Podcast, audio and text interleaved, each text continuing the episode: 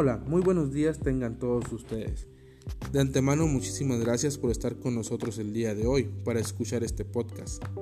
Mi nombre es Luis Cota, estudiante del séptimo cuatrimestre de la licenciatura en Administración de Empresas, y el día de hoy hablaremos de un tema muy interesante, el cual es voluntad y libertad, que nos ayudará y nos pondrá en contexto para comprender mejor la estructura del acto voluntario libre Comenzaremos hablando de la libertad. La definición como tal de la palabra es la siguiente. Designa la facultad del ser humano que le permite decidir llevar a cabo o no una determinada acción según su inteligencia o voluntad. También se suele considerar que la palabra libertad designa la facultad del ser humano que le permite a otras facultades actuar y que está regida por la justicia. Esta definición es propia de una sociedad o un Estado, el cual obliga a las personas a regirse según un modelo estándar de conducta. Partiendo de este concepto, tenemos que la libertad se puede practicar desde distintos aspectos. Por ejemplo, el filósofo Isaías Berlín señala una importante diferencia entre la libertad de, libertad negativa, y la libertad para, libertad positiva.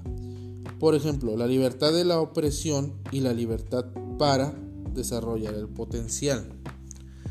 La libertad para una persona también significa autonomía interna o de maestría sobre la conducta interna.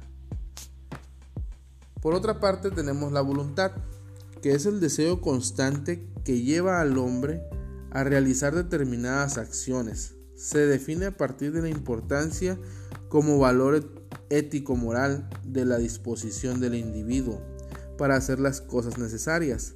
En términos más generales, es la capacidad de los seres humanos que los mueve a hacer cosas de manera intencional, por encima de las dificultades, los contratiempos y estado de ánimo que pudieran presentarse. Por lo anterior podemos concluir que la voluntad y la libertad van de la mano y son cualidades del ser humano, pero conllevan a su vez una gran responsabilidad. Para actuar de manera correcta, sabemos que el actuar con libertad no es lo mismo que con libertinaje y para poder subsistir como sociedad es indispensable el respeto. Esta capacidad de deliberación es vista por Aristóteles como lo que distingue a los hombres de los animales. Al mismo tiempo, Aristóteles vincula esta capacidad con el hecho de tener conciencia del futuro. Si los humanos no se refiriesen explícitamente a fines y a su vida futura, tendrían poca ocasión de deliberar. En Kant encontramos una caracterización de la libertad humana en contraste con la voluntad de los brutos muy similares a la de Aristóteles.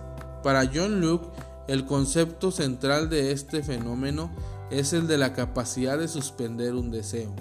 Es obvio que la deliberación solo puede ser efectiva si la persona tiene la capacidad de superar sus deseos inmediatos.